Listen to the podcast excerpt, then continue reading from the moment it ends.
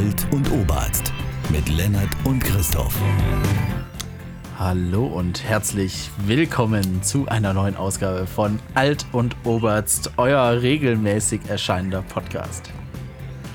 Ja, regelmäßig in der Unregelmäßigkeit, aber es gibt einfach so viel, das in unserem Leben passiert, dass wir einfach gar nicht mehr die Zeit finden. Ja, und ähm, es, es, gibt uns noch, Christoph. Es gibt uns ja. noch. Und ich habe jetzt auch vor kurzem einen Podcast gehört, der jetzt auch jahrelang, glaube ich, stillgestanden hat. Er hieß Die Ratsherren. Äh, bitte nur reinhören, wenn ihr unsere Folgen schon gehört habt. Äh, genau. Auch zwei sympathische junge Herren, äh, wahrscheinlich wesentlich erfolgreicher als wir. Den kann man immer Fragen schicken und dann reden sie darüber, was man da machen könnte. Und sie haben jetzt auch eine total neue Kategorie, die ich noch nirgendwo gesehen habe, nämlich äh, Schlagzeilen aus Lokalzeitungen. Immer sehr amüsant. Fünf. Ja, es gibt auch noch tolle Seiten wie Perlen des Lokaljournalismus, ähm, ja. Wo oft sehr tolle Dinge stehen. Ähm, meine, eine meiner Lieblingsschlagzeilen war tatsächlich in, aus meiner lokalen Tagespresse in, im wunderschönen Landkreis Rotterdam, wo es hieß, man freut sich über Riesengurke. Und es ja. war ein Foto mit einem Mann, der eben Gurken anbaut und eine sehr große Gurke in der Hand hat. Sehr gut, erinnert mich an das äh, Titanic-Cover. Ja, Meine erste Banane. so ungefähr. Ganz genau Ich so bin auf der Express-Seite unterwegs, hm. habe ganz nach unten gescrollt zum Witz des Tages. Ich finde, man muss da immer weiter runter scrollen, bis man zum Witz des Tages kommt. Es ist anscheinend nicht die populäre Kategorie, wie wir vielleicht denken, dass sie ist. Ja, aber wir machen sie ja populär. Deswegen heute, Christoph. Heute schon gelacht, gelacht. Wir präsentieren Ihnen jeden Tag am Ende unserer Startseite auf express.de einen neuen Witz des Tages. Heute gehen zwei Zahnstocher durch den Wald. Kommt plötzlich ein Igel vorbeigelaufen. Sagt der eine Zahnstocher zum anderen: Ich wusste gar nicht, dass hier ein Bus fährt. Habe ich noch nie gehört, den Witz. Der ist nee, gar nicht neu. Ist komplett, aber, ist aber er ist neu auf express.de. Aber stell dir mal vor, du bist Witze-Ausdenker von Beruf. Also ich meine, Gagschreiber, okay. Aber Witze, zeitlose Witze sich ausdenken, das glaube ich auch echt schwierig es ist wahnsinnig schwierig. Es gibt ja auch diesen legendären Monty Python Sketch in der ersten Staffel Flying Circus, wo eben ein Mann den witzigsten äh, Witz der Welt schreibt, der ist aber so witzig, dass er tödlich ist. Ja. Und das ist so ein 8, 9 Minuten Sketch. Also da merkt man, man kann aus einer Idee sehr viel rausholen. Dann wollten die Deutschen wollten dann den, den Witz haben, es auf Englisch, die wollten ihn dann auf, auf äh, ja, sie wollten ihn dann übersetzen und solche Dinge. Und so äh, sehr, sehr, sehr kluger Sketch von 1969. Ja, aber Witzeausdenker ist, glaube ich, wirklich, wirklich sehr, sehr schwierig, weil die meisten Witze gibt es in irgendeiner Form schon. Glaub Man muss auch. sie dann vielleicht auf neue Dinge irgendwie anwenden, auf ähm, ja, Dinge, die es halt früher nicht gab, logischerweise. Ja. Und Christoph, es ist so, wir haben jetzt fast einen Monat, äh, über einen Monat nicht mehr miteinander gesprochen. Das ist richtig, ja. ja. Wir haben uns vielleicht die eine oder andere Sprachnachricht mal geschickt. Aber ansonsten bleibt natürlich die Frage, was ist seitdem alles Spannendes passiert? Ihr erfahrt es heute in dieser Sendung. Ihr hört Sachen über Zirkus, über Freizeitparks, über Escape Rooms, über unseren aktuellen Gesundheitszustand. Alles ist mit dabei. Wie lange werden wir es noch schaffen? Richtig. Aber zuvor sei gesagt, ich war wieder in NRW, habe mir wieder Altbier gekauft. Heute gibt es wieder das allseits beliebte Füchschen. Und das mache ich jetzt mal mit dem Zollstock auf. Ich hoffe, es ploppt und ich hoffe, es geht nicht über. Weil das ist diese, ähm, ich weiß gar nicht, wie die Flaschenform offiziell heißt. Ich nenne sie immer Stielgranate. Aber ist, glaube ich, nicht der offizielle Name. So, Obacht, liebe Leute. Da merkt man schon, lange nicht mehr gemacht. Hat nicht so gut geklappt.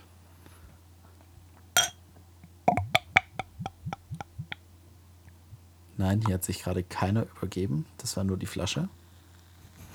Die Flasche übergibt sich ins Glas. Ja, schlürft den Schaum weg. Und natürlich ein Hundehaar mit drin. Wie sollte es anders sein in einem Haushalt mit Hunden? Überall sind Hundehaare, Christoph. Ja. Ich sag's dir. Ab aber du weißt eh, ein Menschenhaar sind sieben Hundehaare. So. Kannst du mal einschicken zum Express. Vielleicht wird ja der Witz des Tages. es wird kaum reichen, die Konkurrenz ist zu groß. So, ich genieße hier schön mal Altbier. Habe jetzt auch übrigens in der Garage, ja, weil wir, wir leben ja mittlerweile in einem Haus, äh, in einer Wohnung mit Garten. Und äh, damit ich auch unten ein paar gekühlte Getränke habe, habe ich mir jetzt ein, äh, ja, meinen alten Minibar-Kühlschrank aus dem Studium wieder rausgekramt, den ich in einem Hotel mal geschenkt bekommen habe. Sicherlich kann man es beim offenen Kanal irgendwo nachhören. Und äh, ja, habe ich wieder rausgekramt, angeschlossen, steht jetzt in der Garage und hält immer ein paar kühle Flaschen Bier und äh, äh, Softdrinks bereit. Sehr Das ist eine sehr gute Idee. Ich merke gerade, Lennart, bei dir im Hintergrund ähm, über einen Spiegel, glaube ich, hängen Haare. Über Ist das einen eine was? Perücke? Ist Das ein ist kein Spiegel, das ist ein Perückenhalter. so. Und auf dem hängt Macht eine Sinn. Perücke. Ergibt's denn? Ich dachte, Ja, das wäre ein Spiegel. Und die habe ich mir tatsächlich mal ähm, auf dem Flohmarkt gekauft, schon vor längerer Zeit. Steht mir aber gar nicht so gut, weil ist eine Damenfrisur, aber dafür ist eine echte Perücke. Ich habe sie, glaube ich, für 15 Euro oder so erworben. Sind normalerweise schweineteuer, aber steht mir halt leider nicht so. Naja, aber äh, jetzt hat man sie mal da und äh, keine Ahnung, irgendwann kann es ja nochmal hil sicherlich hilfreich sein. Banküberfall zum Natürlich. Beispiel. Denn Banküberfall ist auch schon ein gutes Stichwort hier. Weil ich bin seit einer Woche krankgeschrieben. Corona again. Ja. Habe ich wieder, mir geht's gut, ziemlich symptomfreier Verlauf, aber dadurch hatte ich natürlich ein wenig Zeit. Und da habe ich auf Netflix mal so rumgescrollt, was es denn alles Neues gibt. Und ich habe rausgefunden, es gibt eine äh, neue Dokumentation über das Geiseldrama von Gladbeck 1900, Stimmt. wann war es? 88, glaube ich, oder? 88, glaube ich, ja. Genau. Da gibt es eine Dokumentation drüber, wobei ich mich jetzt frage, naja, Dokumentation. Was ist eine Dokumentation genau, Christoph? Wie würdest du Dokumentation definieren? Ach du mit deinen philosophischen Fragen, das musst du mir vorher, muss ich ja erstmal. Nee, das machen wir jetzt hier live, damit du jetzt auch das mitkriegst. Aber generell würde ich sagen, eine Dokumentation kann zum Beispiel sein, man dokumentiert etwas, also man erstellt ein Dokument, eine Abschrift von einem Ereignis. Das kann auch eine Dokumentation sein. Ja, so ist, finde ich, jedes Protokoll eine Dokumentation von irgendeiner Sitzung zum Beispiel. Ja. Ja, oder ich mache ja hier so ein paar Notizen zu unserem Podcast, wo die Themen draufstehen. Das ist ein Stück weit eine Dokumentation zu unserem Podcast. Ja, eine Dokumentation im filmischen Sinne ist eine sachliche Bearbeitung aufgrund von Fakten und Dokumenten, in der man versucht, etwas zu rekonstruieren. Würde ich das Finde ich, jetzt so. finde ich auch sehr schön. Im Allgemeinen verstehen wir unter Dokumentation auch die Nutzbarmachung von Informationen zur weiteren Verwendung. Ja, und Ziel ist es dabei, schriftlich oder auf andere Weise dauerhaft niedergelegte Informationen gezielt auffindbar zu machen. So generell, wenn ich jetzt aber von einer Dokumentation im Fernsehen spreche, stelle ich es mir immer so vor, ja, man sieht schlecht nachgestellte Szenen, Originalszenen und dann kommen immer so Einblendungen, äh, hier, Volker 83 war damals auch dabei. Ja, und dann sagen die was dazu. Das ist für mich eine Dokumentation im Fernsehen. Wenn man jetzt live irgendwo dabei ist oder so, wenn man sagt, ah ja, du bist hier spielsüchtig und bla, das ist dann für mich schon wieder eine Reportage. Ne, da mache ich so ein Ja, bisschen. den da muss man, ja, da muss man schon einen Unterschied machen. Also es ist, äh, Reportage hat auch einen anderen Anspruch, meines Erachtens nach. Eine Reportage ist ja doch, man kann, ich habe mal ein Seminar in der Uni gehabt, ähm, wo es darum ging, Authentizität in Dokumentationen. Weil es sehr schwierig ist. Ähm, es werden Authentizitätsmerkmale in Dokumentationen verwendet, eben Zeitzeugen, wie du schon angesprochen hast, die das Ganze eben authentisch äh, erscheinen lassen. Aber schlussendlich ähm, ist ja schon, gibt es sämtliche Dinge, die man quasi in die Dokumentation mit reinnimmt, ist ja auch eine sehr subjektive. Die Entscheidung, was bringe ich überhaupt in die Dokumentation mit rein, was lasse ich, was schneide ich raus, Ja, ist ja quasi, wo das in Anführungszeichen Objektive wegfällt, weil jeder Schnitt ist ja eine bewusste Entscheidung. Und ähm, es gibt eben gewisse Authentizitätsmerkmale, die halt auch mehr oder die wertvoller sind als andere. Wenn ich natürlich äh, Leute interviewe, die wirklich unmittelbar damit zu tun hatten, ist das natürlich deutlich wertvoller als Leute, die über drei Ecken mit jemandem verwandt waren, die damit in irgendeiner Form zu tun hatten. Da sind wir dann bei diesen ganzen NTV und früher N24 Dokumentationen, die ja auch aus dem Ausland eingekauft sind, das sind ja nicht von denen gemacht, Ja. wo es irgendwie darum ging, um, keine Hitler. Ahnung, Hitlers, Hitler, Hitlers Arzt, Hitler. Hitlers alles. Der Spiegel macht es jetzt nochmal. Hitlers Der Gärtner. Spiegel ist ja jetzt auch wieder voll auf Hitler. Ja. Hitler privat. Alles Genau. aber Schnipsel, die in anderen Dokus schon mal drin waren. Einfach Recut für YouTube, Cashflow sichern.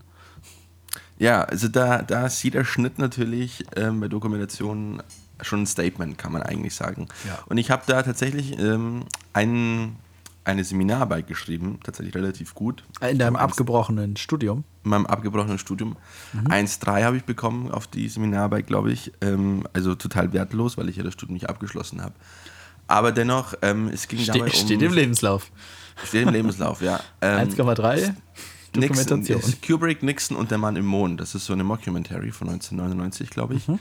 Und die haben aus verschiedenen Dokumentationen, in denen die gearbeitet haben, so eine eigene Mockumentary gemacht und haben dann so Aussagen von Leuten wie Henry Kissinger und anderen komplett äh, out of context genommen und das dann quasi so eine eigene Geschichte gemacht, dass Stanley Kubrick quasi die Mondlandung inszeniert hat. Ach, sehr Das war, eine, interessant. das war eine Mischung eigentlich aus einer Dokumentation über den Vietnamkrieg, Dokumentation über Stanley Kubrick und das hat man dann so zusammen gemischt ähm, und sehr, sehr klug gemacht, um eben zu zeigen, wie einfach das, das auch ist, solche Dinge out of context so in ein neues Narrativ einzusetzen. Und genau, darum bei Dokumentationen immer auch ein bisschen, ist immer ein bisschen Vorsicht geboten. Bevor Ja, wir jetzt über das, ja- das, das Gladbeck äh, genau sprechen, ähm, Ja. ich finde es ähm, mittlerweile sehr gut, dass früher waren Dokumentationen ja meistens so fürs Fernsehen meistens eine Stunde. Dann vielleicht ein bisschen weniger, eine Dreiviertelstunde, je nachdem, ob Werbung läuft oder nicht. Ja. Durch die ganzen Streaming-Angebote werden Dokumentationen ja mittlerweile oft auch schon so. Es gibt schon welche, die jetzt eineinhalb Stunden lang sind, so eher auf also ein Dokumentarfilm. Aber es gibt auch andere, die es jetzt mehr so auf Dokumentarserien machen, die sehr gutes Storytelling betreiben und die das dann wirklich so auf sechs, sieben Episoden machen, je eine Stunde. Wobei, wobei ich mir da nicht sicher bin, ob ich das mag. Ich habe So, das eine so gesehen gezogen, also über ich weiß gar nicht mehr worüber. Ich habe auch mal über irgendwelche Mordfälle, irgendeine Mordserie, glaube ich, habe ich das mal gesehen.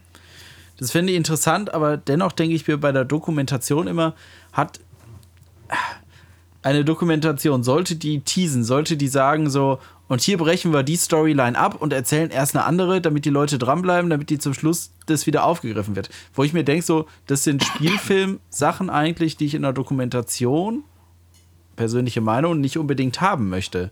Weil ich möchte hier informiert werden mit ein bisschen Unterhaltung vielleicht, aber ich möchte nicht dieses, so und jetzt schneiden wir erstmal hier rüber und äh, ja, zum Schluss greifen wir das wieder auf. Ja, warum? Es ist alles schon passiert. Ihr könnt auch jetzt einfach sagen, was da war in der Reihenfolge, wie es passiert ist vielleicht. Ich möchte bei einer Dokumentation keinen Spannungsaufbau. Es ist, es ist auf alle Fälle eine wichtige und auch schwierige Frage, weil das, was du ansprichst, ähm, ist schon so dieses, ähm, wir machen Dokumentationen als ein Spektakel. Also es könnte Ja. genauso gut eine, eine normale Serie sein, die halt nachgespielt wird, die die komplette Geschichte mit Schauspielern nachspielt, die ähm, das auch so hinscripten, dass es dann eben na, am Ende jeder Episode so einen Cliffhanger gibt, dass man unbedingt dranbleiben will. Das ähm, da, das stimmt, das kann durchaus auch gefährlich werden. Ich meine, man muss jetzt, man muss jetzt nicht so anfangen mit so, ja, übrigens, hier haben wir das und das Thema, zum Schluss ist das und das passiert, so, dass man am Anfang direkt das Ende verrät, in Anführungsstrichen, kann ja auch jeder googeln. Ähm, das muss ich jetzt nicht haben, um Gottes Willen. Aber dieses, dieser bewusste Spannungsaufbau und Abbruch, der nervt mich manchmal. Es gab ja auch 2021 den ähm, Dokumentarfilm Love Mobile, hieß der, über Prostitution. Und da wurde ja auch viel äh, gefälscht. Das hat ja die Doku-Branche auch so ein bisschen erschüttert, dass da Mhm. einzelne Szenen nachgestellt waren, aber nicht als nachgestellt gekennzeichnet. Ja. Ähm, ich habe äh, vor zwei Jahren diese Dokumentation gesehen über, wie hieß der Typ, John irgendwas. Es war ein Ukrainer, glaube ich. Ähm, auf jeden Fall war der ein gesuchter ähm, Kriegsverbrecher. Und ähm, den hat man in den USA irgendwie ausfindig gemacht, man hat aber irgendwie seine Identität nicht abschließend klären können. Ihm wurde dann in Jerusalem der Prozess gemacht und ähm, sehr spannende Geschichte, das hat sich ewig gezogen. Das, wir haben schon mal im Podcast kurz darüber gesprochen, das weiß ich noch, das ist aber schon eine Weile her ähm, wurden auch, finde ich, sehr interessante Fragen dann gestellt. Und das war eben genau so, wie du es eben vorher angesprochen hast. Also es war schon sehr stark auf Spannung auf, aus, mhm. weil die Geschichte halt auch so verworren war und weil man halt auch nie wirklich gewusst hat. Und dann gab es halt Momente, wo du gedacht hast, ah, jetzt ist eigentlich bewiesen, das ist er. Und dann gesagt plötzlich, jetzt kam Beweis irgendwie, weil dann die, die, äh, die, die eiserne Vorhang fiel und die Sowjetunion auch Archive freigab, sowas dann hieß, hm, ähm, vielleicht ist es doch nicht. Und du warst dir aber eigentlich schon in Folge 2, 3 so sicher, dass es dass eigentlich bewiesen ist, dass es war. Und dann plötzlich ist es, naja, doch nicht. Ähm, was natürlich auch ein bisschen der, der Geschichte geschuldet war, weil die halt auch sehr, ähm, ja, sehr, sehr spannend war, wenn man so sagen will. Und sie haben halt auch sehr gute ähm, Zeugen interviewt, die halt unmittelbar involviert waren. Da war sein, sein Anwalt, ähm, wurde mit interviewt, dann der, der, ähm, der Staatsanwalt und äh, Richter wurden interviewt und sehr viele Menschen wurden eben dazu befragt und ähm, es wurde mit viel Arch Archivmaterial gearbeitet, das was einfach sehr gute, ähm, wenn man wieder bei den Dokumenten bleibt, es gab einfach sehr gute Quellen und Dokumente, die das sehr klug umgesetzt haben. Natürlich mit sehr viel Storytelling, mhm. aber ähm, ich finde in dem Fall war es tatsächlich gerechtfertigt, weil es ähm, der eigentlichen Geschichte finde ich jetzt nicht irgendwie, ähm, ja, irgendwie nicht gerecht wurde, finde ich. Ja, da möchte ich, glaube ich, auch Bezug dann gleich nehmen ähm, auf, die, auf den Dokumentarfilm über das Geiseldrama Gladbeck, was in Gladbeck halt mhm. halt begonnen hat. Kurzer Abriss für alle, die es nicht im Kopf haben. Warum sollte man auch was im Kopf haben, was wahrscheinlich vor der Geburt fast sämtlicher Hörerinnen und Hörer vor uns passiert ist. Äh, also Dieter Degowski und Hans-Jürgen Rösner haben am 16. August 1988 eine Bank in Gladbeck überfallen, haben in der Bank schon zwei Geiseln genommen, mit denen dann sich in einen Fluchtwagen gesetzt, sind mit denen nach Bremen gefahren, haben in Bremen dann noch einen ganzen Bus äh, Geiseln genommen, sind mit denen dann wiederum in die Niederlande gefahren, haben da dann, glaube ich, wieder einen anderen Fluchtwagen gekriegt, haben dann wieder zwei Geiseln aus dem Bus mitgenommen, die nicht mehr aus der Bank waren und sind mit denen noch äh, nach Köln gefahren, ja, und dann auch ein Stück weiter auf der Autobahn. Ähm, genau, das ist quasi der kurze Abriss, danach wurden die gestellt. Mm, so viel als kurzer Abschnitt und was dieses Geiseldrama ein bisschen ausmacht, ist auch die Rolle der Medien und der Polizei damals. Mhm weil zum Beispiel Pressefotografen sind in diesen äh, Kidnapper-Bus, sind eingestiegen, durften in dem Bus Fotos machen und wieder aussteigen, haben angeboten den Geiselnehmern, ja, dass sie doch das Auto von der Presse als Fluchtwagen nutzen können. Äh, einer der Geiselnehmer hat eine spontane Pressekonferenz auf dem Bürgersteig äh, gemacht ja, oder in der Kölner Innenstadt äh, standen die in der Fußgängerzone mit ihrem BMW dann, haben Kaffee getrunken und waren umringt von, ähm, von Pressevertretern und Polizei weit und breit nicht in Sicht. So, und was macht jetzt der Dokumentarfilm auf äh, Netflix? Ich möchte hier ein bisschen vergleichen, der Dokumentarfilm auf Netflix, dann eine ZDF-History-Dokumentation und äh, der ganz kurz anreißen, der Spielfilm von 2018 generell Spielfilm von 2018 ist klar, verfolgt die Geiselnehmer, verfolgt aber auch ein bisschen, was in der Polizeizentrale abging oder abgegangen sein könnte. Ja, ist nicht so 100 Prozent ähm, akkurat, weil man weiß nicht genau, welche Worte wo gefallen sind. Hält sich zwar an die Tatsachen, die passiert sind, aber da ist natürlich auch viel Schauspiel mit bei. Habe ich mir nur den Trailer angeguckt und ein paar Szenen, weiß ich nicht, ob ich den Film ganz gucken würde. Ist sicherlich nicht uninteressant, aber da finde ich die Dokumentation für Netflix jetzt zum Beispiel besser. Auf Spielfilmlänge wird nämlich ausschließlich Material verwendet, das damals ähm, in den Medien gelaufen ist. Ja, wir hören noch ein paar Polizeifunksprüche, haben wir mit drin, die aber auch, also sämtliche Ton- und Bildaufnahmen sind original. Sämtliche. Es gibt ein paar Texttafeln zwischendurch, ganz am Anfang, ganz am Ende und irgendwo in der Mitte. Es gibt manchmal so einen Counter, wie viele Stunden die Entführung jetzt schon dauert. Und wir haben aber auch zum Beispiel Aufnahmen aus einer Überwachungskamera in einer Tankstelle. was dann zu so absurden Gesprächen führt wie, ja, ruf mal einen Rettungswagen, ah, da habe ich die Nummer doch jetzt gar nicht da. Mensch, 112 Mann. Und es, es klingt ein bisschen so wie so schlecht geskriptet, weißt du, so, oder 80er Jahre Hörspiel so, Mensch, die 112 Mann. Ja, aber das sind Originalaufnahmen und sie haben es wirklich so gesagt. Ähm, das fand ich sehr interessant. Insgesamt auch äh, gut gemacht. Die Bilder waren, ja, jetzt nicht gestochen scharf, aber es wurde alles rausgeholt, was man rausholen konnte, würde ich sagen. Es wird in der logischen Abfolge äh, der Ereignisse geschildert und gezeigt. Und zum Schluss steht halt, wer wie verurteilt wurde. Das habe ich mir schon so gedacht, dass es so kommt. Mhm. Also geguckt und für gut befunden. Und dann habe ich nochmal die ZDF History Dokumentation darüber geguckt, dreiviertel Stunde, glaube ich. Also ich finde es geil, dass Netflix da nur Originalmaterial drin hat. Aber nachdem ich dann ZDF History geguckt habe, ist mir so ein bisschen aufgefallen, was mir auch gefehlt hat. Ja, da war natürlich dann dieses typische, relativ trocken, äh, schlechte nachgestellte Szenen, die hätte man sich meiner Meinung nach sparen können. Was irgendwie Originalszenen, aber auch so ein paar Szenen, wo dann jemand irgendwie über eine Straße rennt und dann wird nur auf die Füße gefilmt oder sowas. Mhm. Das können sie sich von mir aus sparen. Und auch bei den Interviews, mir wird es reichen, wenn jemand die Interviews zusammenfasst. Aber da fand ich sehr interessant. Es gab halt Interviews mit Leuten, die damals beim SEK dabei waren. Es gab äh, Interviews mit einer Person, die zum Schluss der Geiselnahme noch in dem Auto saß. Ja, die andere Person ähm, wurde leider noch erschossen, kurz bevor die Polizei die beiden gestellt hat.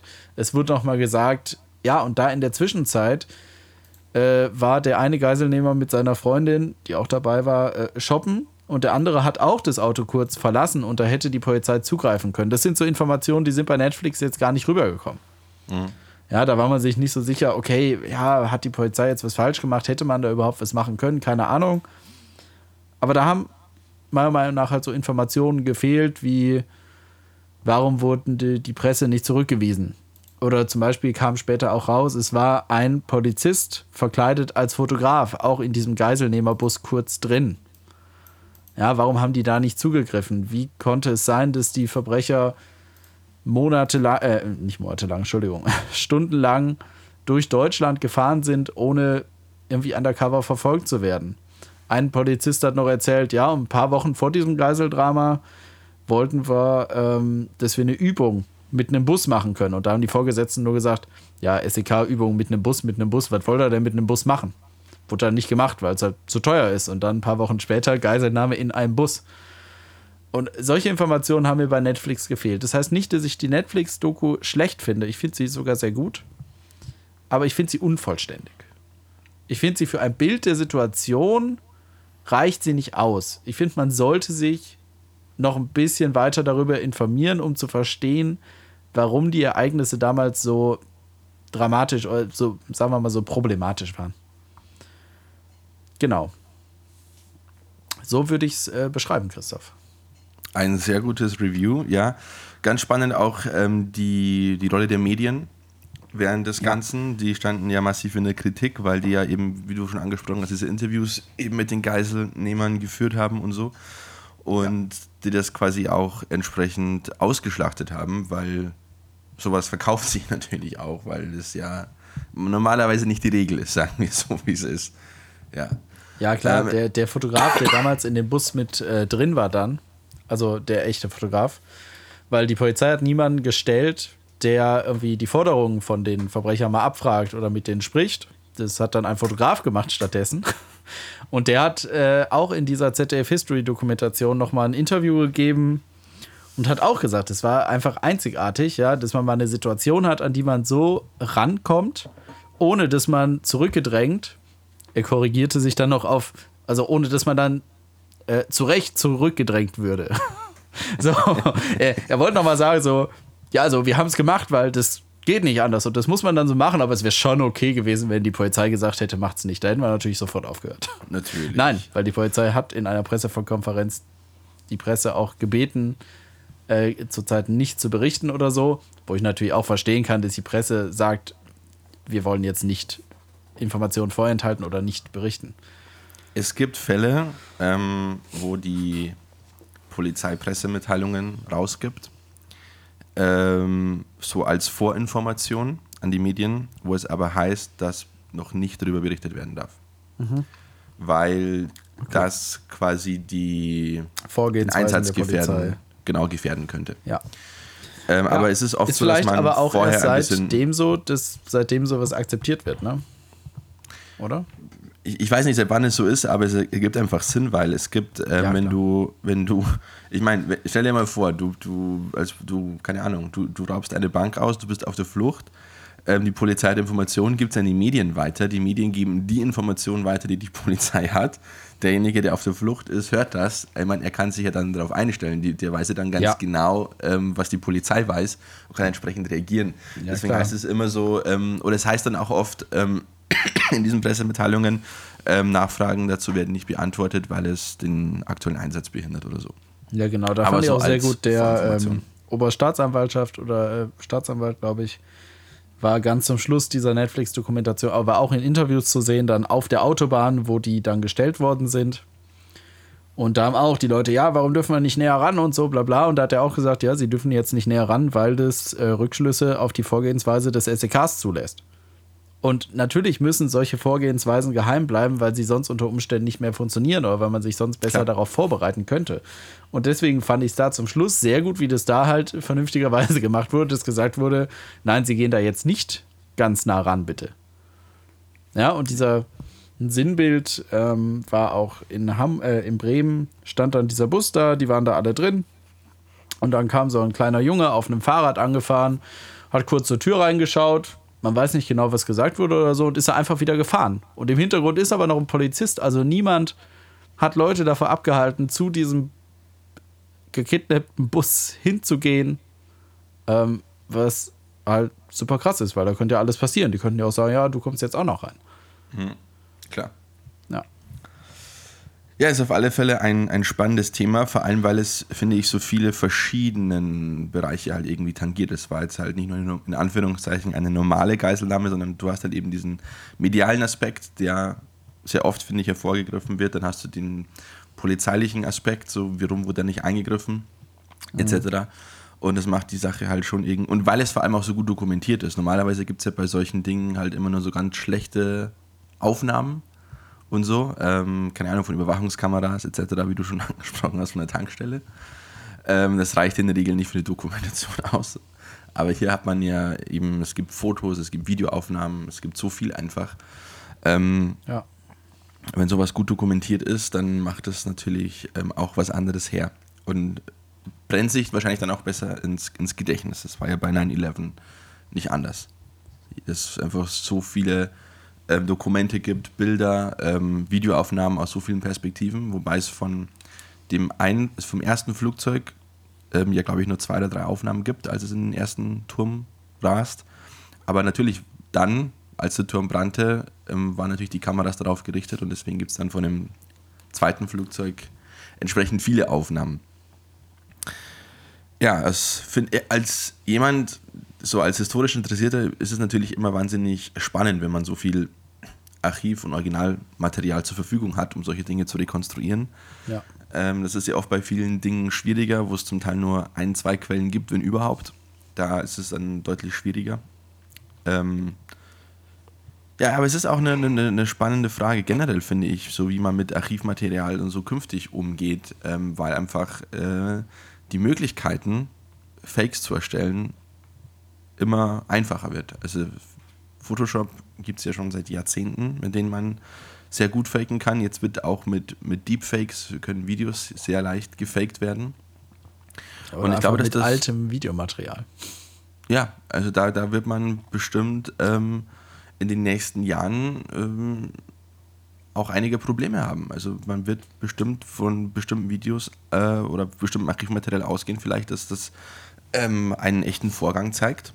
Aber tatsächlich Ja, ist es wie einfach zum. Beispiel, da war doch irgendwas in Berlin mit äh, Franziska Giffey, hat mit Wladimir Klitschko Ja. gesprochen und da hat sich rausgestellt, es war aber nur Archivmaterial, mit dem sie gesprochen hat. Irgendwie niemand weiß genau, worum es in diesem Gespräch ging. Es war nicht nur Aber- Giffey, es war auch der Madrider Bürgermeister, der Wiener Bürgermeister Ah, okay. hat mit ihm so, es waren mehrere tatsächlich. Ah, okay, ja, ich hatte nur den Fall mit Berlin mitbekommen. Ja. Und ja, aber das sind Dinge, ähm, war ein russisches Komiker-Duo übrigens, die das gemacht haben. Ah, Wo okay, auch- ist das jetzt schon rausgekommen? Wo, wo auch die, die, die interessante Frage ist, ähm, hat Florian Klenk, Chefredakteur des, des Wiener Falters gestellt die Frage, ist das noch äh, Comedy, Satire oder ist das schon eine politische Aktion in aktuellen Zeiten des Ukraine-Kriegs? Ist das wirklich jetzt nur so ein unschuldiger kleiner Gag, den die beiden gemacht haben? Oder ist es eigentlich schon ein, äh, Teil einer politischen Aktion? Mhm. Ist eine interessante Frage tatsächlich. Ja. Sollen wir aus, aus unserem Tief wieder rauskommen, Christoph? Ja. Aus politischen Aktionen, Geiselnahmen.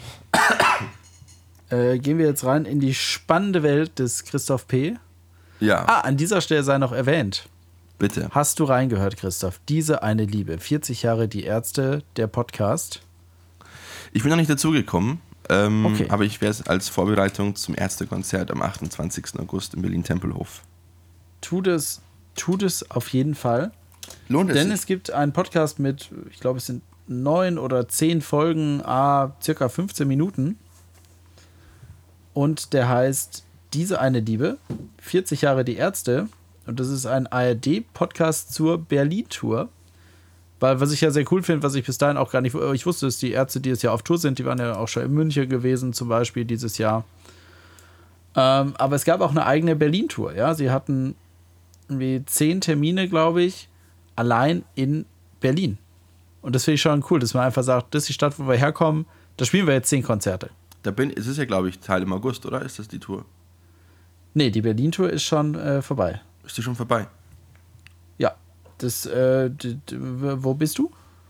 Ich bin am 28. August in Berlin-Tempelhof. Dann ist es wahrscheinlich von der aktuellen Tour. Tempelhof. Ah, ja, das ist wahrscheinlich. Nee, die aktuelle waren eher so kleine Clubs und dann über die Columbia-Halle bis zur Parkbühne Wuhlheide. Ja, also die Klassiker halt. SO36, glaube ich, waren sie auch. Bei der Berlin-Tour. Ja, genau. Zehn, Folge gibt's, äh, zehn Folgen gibt's. Die letzte ist ein bisschen länger, 20 Minuten. Und äh, von Fans, von einem großen Fan, für Fans gemacht, äh, kann man sich super mal zwischendurch anhören. Ich als jemand, der Podcasts auch oft auf äh, doppelter Geschwindigkeit hört, wegen Länge, habe diesen Podcast aber auf ganz normaler Geschwindigkeit gehört und gut, 15 Minuten, die kriegt man dürfen. ja, und gerade wenn man Fan von den Ärzten ist, äh, sollte man sich das mal anhören. Klar, viele Sachen hat man vielleicht schon woanders mal gehört. Ja, warum Bela Farin, wenn ihr nochmal zusammenziehen würdet, äh, oder warum würdet ihr nicht wieder zusammenziehen? Jetzt mal ab, ab davon, warum es damals nicht funktioniert hat und sowas. Oder wer ist eigentlich der Chef in der Band? Sowas hat man alles schon mal gehört. Ähm, aber einfach interessante neue Informationen. Was ich zum Beispiel gar nicht wusste, du wahrscheinlich schon. Äh, die Ärzte waren mal bei MTV eingeladen in England. Selbst auch. Und ja, es war schon eine wichtige Show. Es war auch eine, die sie vielleicht international hätte ein bisschen bekannter machen können. Klar, schwierig, deutsche Band, deutsche Texte. Deswegen haben sie gedacht, äh, singen wir heute einfach auf Englisch. Und sie haben eine komplett englische Version von Anneliese Schmidt gesungen. Analyzer aber Smith. mit Analyzer Smiths and it picks the flowers and it brings this to his mother. In the kitchen for on sniffing. Genau. Mit solchen Texten, äh, sie sagen selber, die Leute für MTV haben sie danach gehasst, aber sie fanden es halt einfach witzig. Ja, es gibt ja auch, es gab ja Mitte der 90er Jahren die Idee, im englischen Markt generell durchzubrechen. Das wäre, glaube ich, in die gleiche Zeit. Ähm, und die haben ja auch ein englisches Album aufgenommen. Und das kann man auch hören mittlerweile. 2019 kam ja das, die dreifach, äh, oder given die me Schrott, They've given me ich, Schrott, oder? genau. Ja. da sind alle Songs drauf und es ist halt wirklich nicht gut. Ja, aber solche Geschichten, ich selbst wusste es noch nicht. Klar, wenn du, du hast die Biografie ja mal gelesen, da stand es bestimmt auch schon drin. Der MTV-Auftritt jetzt nicht, ich kannte das Lied Analyzer Smith, äh, Ah, okay, ja. ich kannte die Aus Version. Tonaufnahmen. Genau, aus Tonaufnahmen. Aus Tondokumenten. Und ähm, es gibt auch eine Seite, ähm, Devil Tabs heißt die, da kann man sich für die Gitarren sämtliche Akkorde und äh, Tabulaturen äh, runterladen, von Fans Ja. rausgehört und so. Und da gibt es eben auch die Version Analyzer Smith. Ah ja. Ja, genau. Aber da äh, gern mal reinhören. Und jetzt zur spannenden Welt des äh, Christoph P. Äh, Escape Rooms steht hier auf meinem Zettel. Soll ich dich heute dran erinnern? Ja, gut, dass du mich erinnerst. Haben natürlich gleich sofort daran gedacht, was du meinst. Ähm, ich bin in der letzten Folge nicht dazugekommen, das zu zählen. Wir haben ähm, einen, ein Escape Room gemacht. Es gibt äh, sehr viele. Entspannen ist das ein großer Trend schon seit Jahren. Ich weiß nicht, wie es in Deutschland ist. Ich Ja, in weiß, dass es auch. gibt. Ich glaube, es ist mittlerweile rückläufig, der Trend. Aber es war sehr, sehr groß seit fünf, sechs Jahren in Spanien. Ja, Und ich habe da schon ein einige gemacht. Ähm, ich kannte das nicht, weil ich habe es zum ersten Mal in Spanien tatsächlich gehört. Und jetzt habe ich einen gemacht vor einiger Zeit. Das war der erste Escape Room draußen in der freien Stadt. Ähm, es war weniger eigentlich ein Escape Room, das war eigentlich mehr so, was man bei uns auch als Schnitzeljagd bezeichnen würde. Also man hat, ähm, das ging über WhatsApp, ähm, man traf sich an einem Punkt und dann musste man eben so kleine Rätsel lösen, damit es den nächsten Hinweis gibt und dann ist man halt so durch die Stadt durch und ähm, das war so auf, ähm, weil Saragossa ja von den Römern gegründet wurde und eine starke ähm, römische Vergangenheit hat, war das auch so in diese Zeit zurückversetzt. Und es war ganz, ganz interessant, ganz unterhaltsam gemacht und es ging alles über WhatsApp. Man musste halt dann die Lösungen ähm, dem Typen schicken. Der hat dann auch geantwortet, hat auch Tipps gegeben, wenn man jetzt nicht mehr weiter wusste. Und dann sind wir halt kreuz und quer durch die, durch die Stadt. Aber war ganz, ganz intelligent eigentlich gemacht. Für die beiden wahrscheinlich wenig Aufwand, aber ähm, war ganz kreativ eigentlich. Ja. Also in Deutschland äh, hat der Hype so 2013, 14, also 2013 begonnen. Ja, und äh, zu Beginn des Jahres 2017 gab es allein in Deutschland bereits über 200 Veranstalter, die Escape Rooms äh, anbieten. Ja, ist so ein Trend. Mittlerweile, ich weiß, die Entwicklung in Landshut, aktuell gibt es, glaube ich, mal zwei, aber mir fällt spontan noch mindestens einer ein, den es auch noch mal gegeben hat. Also ich weiß nicht, ob es äh, stagniert oder rückläufig ist. Über Corona haben viele zugemacht. Genau, das war hier genauso. Also es war vor, Genau, vor der weil Pandemie das ist dann halt sehr, oft sehr einfach drin. Ne? Das sind dann vorbereitete Räume drin mit Rätseln. Ich habe selber auch schon mal öfter sowas gemacht. Ich finde es sehr angenehm. Äh, beziehungsweise, was heißt sehr angenehm?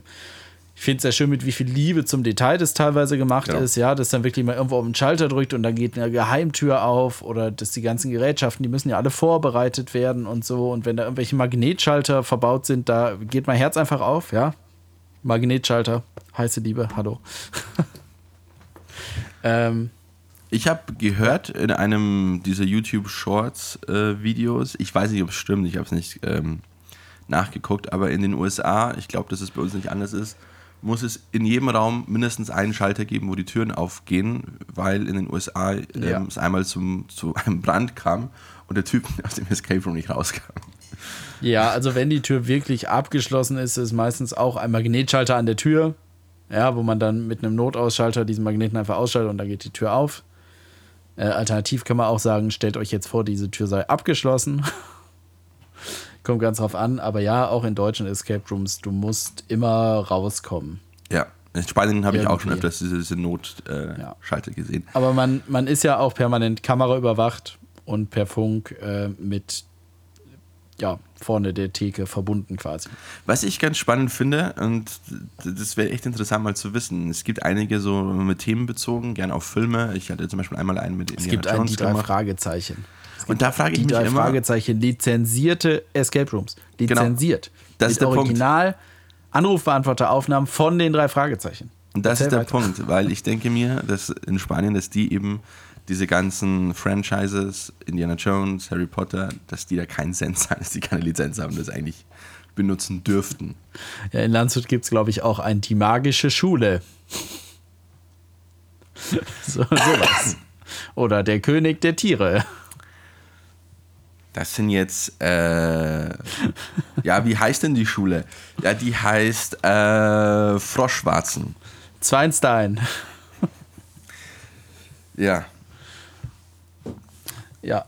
das ist ja sehr ganz, ist ganz nett so. Und es gibt auch einige, die das jetzt auch, glaube ich, so pädagogisch in, in Schulen irgendwie versuchen zu machen. Ja, Eine- Escape Games sind auch eine pädagogische Form. Werde ich noch was zu lernen? Ich werde ja momentan ausgebildet zum Erlebnispädagogen. Yay, dann kann Ähm, ja was mit dir was erleben, oder? Ja, richtig, endlich. Äh, manche wenden das auch in der Schule an. Ähm, das geht da aber so ein bisschen in Richtung es gibt ja auch diese Escape-Spiele zum Kaufen für zu Hause, ja, wo dann die Rätsel Ja. in der Schachtel sind. Du kannst sie teilweise nur einmal machen, weil du A weißt, wie es funktioniert oder B die Materialien, da müssen Sachen aufgerissen werden oder auseinandergeschnitten. Genau, und sowas kannst du natürlich auch in der Schule machen, äh, dass du dann einfach sagst, okay, hier ist jetzt eine Box, da drin ist eine Überraschung drin und wie bekommt ihr diese Box mit diesem Kombinationsschloss zum Beispiel jetzt eigentlich auf? Ich habe hier im Klassenraum Sachen versteckt. Ähm, so kann man das natürlich auch aufbauen, dass man da auch einen Lerneffekt daraus hat, ja. Ja, ähm, ich glaube, da ist es, da bin halt ich jemand, der ein bisschen pessimistisch ist, weil ich mir denke, der ganze Aufwand, das zu machen, ist im Endeffekt nicht wert, wie es dann von den Kindern meistens wertgeschätzt wird. Es kommt drauf an, auf die Gruppe. Wenn es eine motivierte Gruppe ist, kann man es schon mal machen, aber wenn es so eine Gruppe ist, die aus Leuten besteht wie, wie mir, dann ist es eher wenig sinnvoll, wahrscheinlich. Hier School, School of Magic heißt der Raum hier in Landshut. Ja, genau. Ja, aber sie haben sich wenigstens abgesichert, dass. Ähm, Ja, ja, das hast du aber, glaube ich, in Deutschland auch mittlerweile nur noch ganz selten, dass jemand irgendwo sagt, hallo, wir sind hier Harry Potter und äh, lassen uns gern verklagen, weil wir keine Lizenz haben. Ich weiß, es gibt in Landshut auch eine Kinderbetreuung Takatuka und da ist auch Pippi Langstrumpf abgebildet und so. Da bin ich mir nicht sicher, ob das alles so erlaubt ist. Ja, da bin ich mir sehr unsicher. da kommen die Erben von Astrid Lindgren höchstpersönlich vorbei und verprügeln die. Korrekt. Aber Boah, das kindgerecht. sieht aber, uiuiui. Die haben einen hochwertig gemachten Trailer. Und da muss ich sagen, sieht schon ziemlich fancy aus, dieser Escape Room. Da habe ich jetzt spontan ziemlich Lust drauf, Christoph.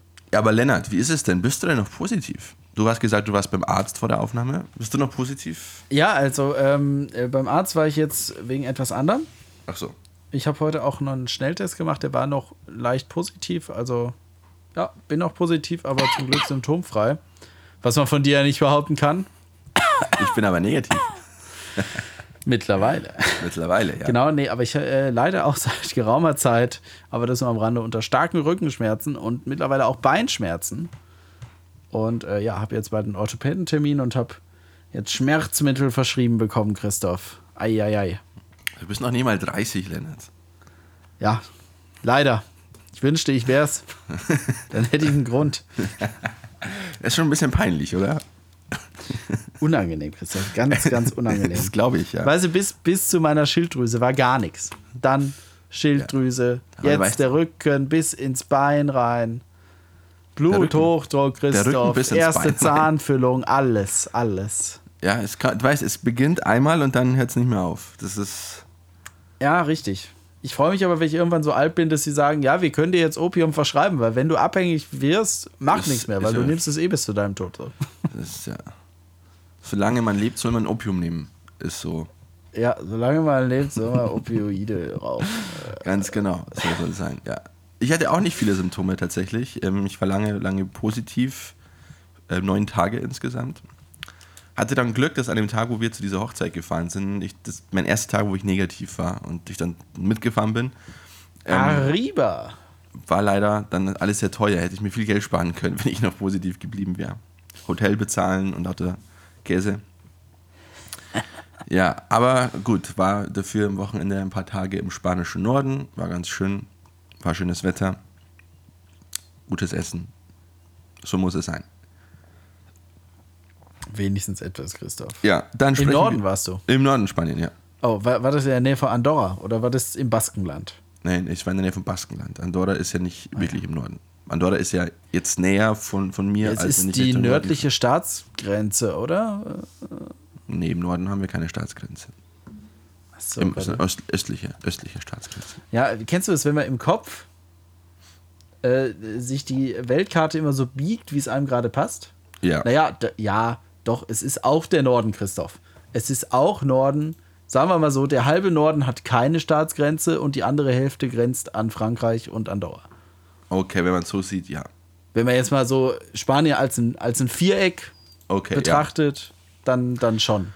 Aber es ist Okay. nicht der nördlichste Norden. Klar, es ist nicht der nördlichste Norden. ja. In Spanien ist der Norden eigentlich äh, das Oviedo. Genau, also das Galicien, Asturien, Kantabrien, da wo ich jetzt war. Ah, ko kommt da auch die. Santander Bank her? Santander, ja. Die ist nach der Stadt benannt.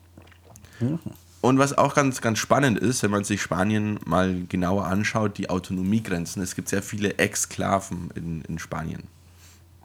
In Ah, den okay. Autonomien. Auch also, interessant. äh, Zum Beispiel ist es, ähm, ich bin die Autobahn gefahren Richtung, also ich nicht, ich bin mitgefahren, Richtung Die Norden. Autobahn zur Autonomie. Und das ist die AP68, muss man Mhm. auch dafür zahlen. 33 Euro haben wir bezahlt einmal, also einfach. Ähm, und wir sind quasi gefahren von ähm, Kantabrien, dann Baskenland, dann La Rioja, so heißt die Autonomie, dann von La Rioja. Ziemlich kleine. Äh, Ist, so, ist diese, wie viele Saarländer sind La Rioja so, circa? Keine Ahnung. Schon ein paar.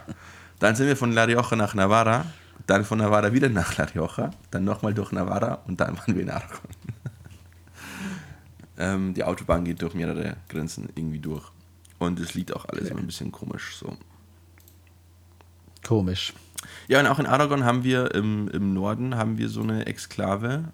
Ähm, es gibt auch eine Exklave von Katalonien in Frankreich. Ah ja. Ähm, genau, also es gibt sehr viele, also sowohl innerspanisch als auch außerspanisch. In Portugal, glaube ich, haben wir keine Exklave. Wir haben noch die in Marokko, die jetzt auch. bei Portugal fragt man sich ja sowieso, also wenn man da schon diesen ganzen, ja, wenn man es jetzt mal auf der Landkarte guckt, dieses ganze, diesen ganzen Brocken Spanien macht, warum Portugal nicht auch noch, ne? Es gab mal eine Personalunion zwischen den beiden tatsächlich, aber. Wa warum nur? Ja, auf alle Fälle ist es ist Spanien sehr, sehr spannende Grenzen innerspanische. Also macht oft auch überhaupt keinen Sinn. Aber gut, so ist es nun mal. Ne? Genau, und ich war in, in, in, in Santander oder oben in der Gegend. War sehr, sehr schön. Und für oben für Norden auch sehr, sehr warm tatsächlich. Also ich habe, äh, es war so ein 24, 25 Grad und ich habe eine Frau im Supermarkt überhört, die gesagt hat, boah, wir haben so eine Hitze. Ähm, zum Vergleich, wir haben aktuell 40 Grad in Saragossa. Ähm, und, äh, und dann meinte die Ich, ich finde es Kassiererin- übrigens schön, schön, wie dein Deutsch mittlerweile schwindet, Christoph. Wieso? Weil du die Frau überhört hast. Ah, äh, overheard, ja. Ich habe, Ja. wie, wie sagt man auf Deutsch? Äh, ich habe gehört, wie eine Frau gesagt hat, ganz kompliziert. Achso, gibt es da, gibt's da im kein Deutschen. Verb im Deutschen? Nein, es gibt für overheard, äh, wenn man im Deutschen was überhört, dann hat man es nicht gehört. Stimmt. Das habe ich jetzt mal überhört. Man sagt eher so, ich habe mitgekriegt, wie eine Frau gesagt Stimmt, hat. ja, Oder, ich habe. Ich hab oder man fängt den Satz anders an und sagt, und da hat eine Frau gesagt. Hast du recht, ja, das war jetzt äh, schlecht von Genau. mir gesagt. Hast du absolut recht, Ja, danke die furchtbar, Korrektur. furchtbar, Christoph. Du bist Ja. wie die Leute, die, weißt du, zwei Jahre im Ausland, drei Jahre. Ich kann eigentlich auch kein Deutsch mehr, ja. Ich habe also. Auch ich Ja, spreche du, musst jetzt, du musst jetzt auch mit so einem Akzent noch sprechen dann. ja, so einen leicht spanischen Akzent. Kannst, du ich, ich, Span kannst du Spanisch ein bisschen? Ich kann ein bisschen Spanisch, aber ich kann keinen spanischen Nee, Akzent. als, als Akzent, Christoph. Nee, ich, ich, ich kann nur dieses übertriebene, ich spreche. Ich spreche nur. Ich spreche. Holländisch, ja. Ich spreche Holländisch. Ich, ich spreche. Ich, ich nicht gut Deutsch spreche. so, das ist, ja. Ähm, ja, sehr schön. auf alle Fälle was, was, ein, was ein schönes Wochenende. Deutlich kühler. Wir sind dann losgefahren am, am Sonntag äh, um 15 Uhr bei 29 Grad in Santander, sehr, sehr warm in Santander. Und wir sind dann um halb acht in Saragossa angekommen bei 39 Grad. Uiuiui. Ja, Ja. schön. Ja, schön. Ich sitze hier gerade. äh, Wie ist bei euch jetzt gerade? Weil äh, übers Wetter reden ist ja auch immer sehr angesagt. Ja, wir haben, wir haben vor drei Wochen eine fette Hitzewelle gehabt, zehn Tage lang mit bis zu Okay. 43 Grad. Ähm, da war kein, waren die Höchsttemperaturen am Tag Okay. nie unter 8 38 Grad. Und jetzt? Und jetzt haben wir wieder kommen in die nächste rein, also die nächsten Tage bis 43 Grad. Okay, Woche aber lang. jetzt gerade, Christoph, in diesem Moment, wenn du jetzt guckst, auf dein moment. Handy, standortbedingte Handy-Wetteransage lautet. Ähm, aktuell haben wir laut Google 39 Grad. Ja, ich sitze hier bei entspannten 19 Grad und Wolken. Es ist grau, grau, grau, so soll der deutsche Sommer sein, Christoph. Ja, aber es bekommt ja auch eine, eine Hitzewelle, habe ich gelesen. Also wir haben morgen 40 Ja, also ich weiß, nächste Woche wird es wieder um die 30 Grad, das habe ich auch schon gesehen. Schau ich mal hier vorweg. Ah ja, heute maximal 22, dann geht es weiter mit 25, 29, 32, 26, 26, 28, 32, 33. Ja, also es werden wieder deutsche Höchsttemperaturen. Ich glaube, deutsche Höchsttemperatur im Jahr ist immer so um die 36 Grad maximal, oder? Und das ist schon Ja. selten. Also es ist so, wir haben äh, die letzten Tage gab es Orte in Spanien, wo die Bodentemperatur, nicht die Lufttemperatur, die Bodentemperatur bei 60 Grad war. Das ist. Ja, Aber da muss ich auch sagen, beneide ich dich nicht. Nee, Wirklich. ist auch also überhaupt nicht zumindest nicht zu dieser Jahreszeit, aber Nee. ich glaube, im Jahresmix würde ich dich auch nicht beneiden. Da würde ich sagen, lieber. Oder? Oder im Jahresmix ist halt schon. Das Problem wenn ist du halt- so sagst, Herbst, schön, 25 Grad. Nee, nee, das ist ja das große Problem. Nee? Saragossa ist ja, ist ja wettertechnisch, das unterschätzen auch viele Spanier, ähm, sehr, sehr bescheuert. Wir haben sehr heiße Sommer zum Teil. Wir haben normalerweise Mhm. Im Juli, August gibt es Tage, wo es einfach 40, 41 Grad warm ist. Das ist jetzt nichts Ungewöhnliches. Was ungewöhnlich war dieses Jahr, ist, dass wir schon im Juni fast eine Woche lang diese hohen Temperaturen haben. Das ist ungewöhnlich. Das haben wir normal im Juni nicht und auch nicht so lange. Ähm, und dann haben wir sehr kalte Winter, weil wir immer sehr viel Wind haben. Das sogenannte Cierzo. Das ist ein Windphänomen, Wind aus dem Norden. Und der bläst vor allem so Oktober bis April sehr viel. Und Okay. das macht das Temperaturempfinden halt deutlich kühler. Und wir haben halt auch generell, wir sind im Tal, wir haben sehr, sehr kalte Winter auch tatsächlich. Es schneit selten. Es gibt Orte in Aragon, wo es viel sch schneit. Ähm, Saragossa nicht, aber dadurch, dass es ähm, diesen Wind, dass wir den Wind haben, ist es oft sehr kalt. Wir haben auch oft Minusgrade im Winter. Und im Herbst Ah, okay. haben wir auch so zwischen 5 und 15 Grad, je nachdem. Es ist oft, also wir haben manchmal ähm, im April schon schöne 20 Grad. Wir haben manchmal auch bis Oktober rein noch 20 Grad das Jahr. Aber ähm, ab November wird es auch zapfig. Okay, also kein Vorteil. In Saragossa nein. In Saragossa nein. Zaragoza, nee.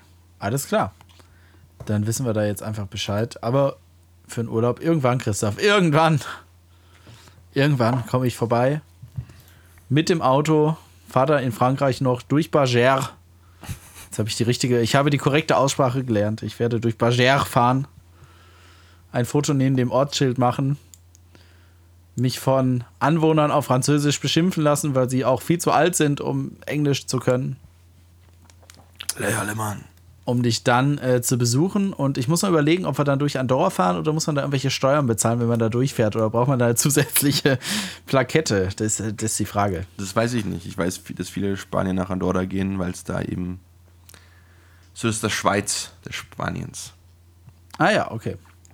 Ja, die Schweiz. Äh, schön ist ja auch, ich glaube momentan, der Schweizer Franken steht besser da als der Euro.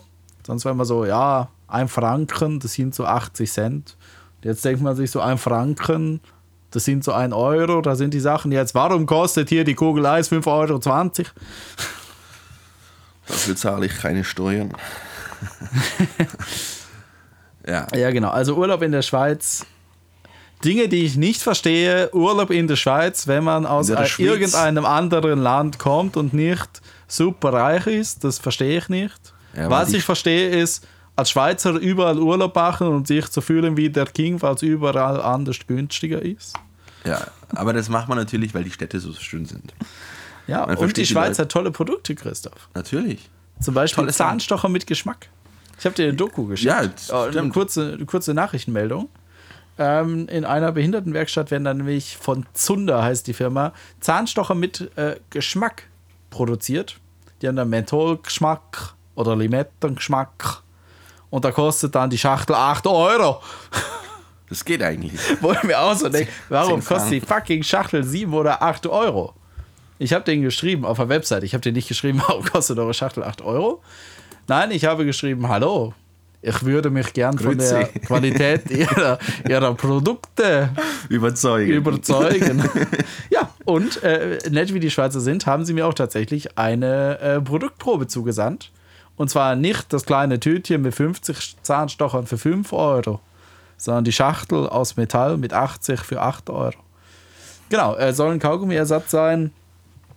Ich weiß nicht, ich hätte vielleicht nach einem Mentholprodukt äh, fragen sollen. Vielleicht mache ich das mal auf den Namen meiner Eltern und mit der Adresse meiner Eltern frage ich da nochmal nach einer Produktprobe, weil ich fände es ein bisschen dreist, wenn ich jetzt wieder frage, weil ich glaube, die Firma ist nicht groß genug, um zu sagen, äh, ja, keine Ahnung, den Namen habe ich noch nie gehört, schicken wir raus. Vor allem, das kam tatsächlich da aus der Schweiz. Die werden zwar auch in Deutschland verkauft, ähm, aber die verschicken aus der Schweiz. Das ist eine tolle Und, Firma. Äh, das ist dann auch nochmal teuer, ne? So eine Produktprobe so. Da gehen 8 Euro durch die Lampe. Und das ist ja nicht bei Zigaretten und Tabak. Ich verstehe keine Tabakfirma, die sagen würde, wir verschicken keine Proben. Weil Tabak macht süchtig. Und da sieht doch die Wahrscheinlichkeit muss doch recht hoch sein. Ist ja jetzt eine ganz kleine Firma, aber die Wahrscheinlichkeit muss doch hoch sein, dass die Leute dann süchtig werden und es dann kaufen. Ich meine. Großteil sind Steuer, klar. Aber diese Zahnstocher, die machen nicht süchtig.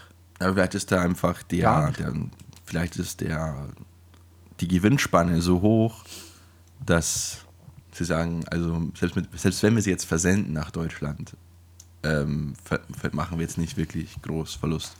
Ja, das kann natürlich sein, weil ich weiß auch gar nicht, Produkte aus Behindertenwerkstätten, dachte ich erst so, ja, okay, cool, dann rechtfertigt sich auch der Preis, aber Moment. Äh, verdienen die Leute da überhaupt Mindestlohn? Ich glaube nicht. Gibt es sowas wie Mindestlohn in der Schweiz überhaupt? Ich weiß nicht, in der Schweiz. In der Schweiz ist jeder reich, Christoph. Haben Da hat jeder genug Geld. Ja, sonst, kann, sonst können sie nicht in der Schweiz wohnen. Sie können Ja, es gar nicht richtig. leisten. Sonst rausgehen. Wenn es ihnen nicht passt, Du bist raus. kein, du bist kein Eidgenosse. Ja, der Eidgenoss, auch äh, schöner YouTube-Kanal übrigens über die Schweiz. Ja, aber das wollte ich noch erzählen. Also Zahnstocher mit Geschmack, nicht von Ricola. Der Äh, hat's ja, erfunden. gar nicht schlecht, aber das Geld nicht wert. Das Schweizer. Tja. Gut, dann beenden wir die Folge hier. Ähm, beim nächsten Mal sprechen wir dann über deinen Zirkus. sprechen über Zirkus, wir sprechen über Freizeitparks, äh, vielleicht noch über Hunde, keine Ahnung. Werden wir alles sehen. Ja, vor allem hören. Wir haben viel vor und wir bedanken uns, dass ihr wieder so zahlreich äh, zugehört habt und verbleiben mit freundlichen Grüßen. Ah ja, mein, mein Füchschen, alt ist auch leer. Sehr gut. Äh, verbleiben mit freundlichen Grüßen. Ja, dann bis zum nächsten Mal. Bleibt gesund, macht's nicht so wie wir beide. Und äh, bis zum nächsten Mal. Du, Christoph, ist das Eis eigentlich vegan? Das war Alt und Oberarzt mit Lennart und Christoph.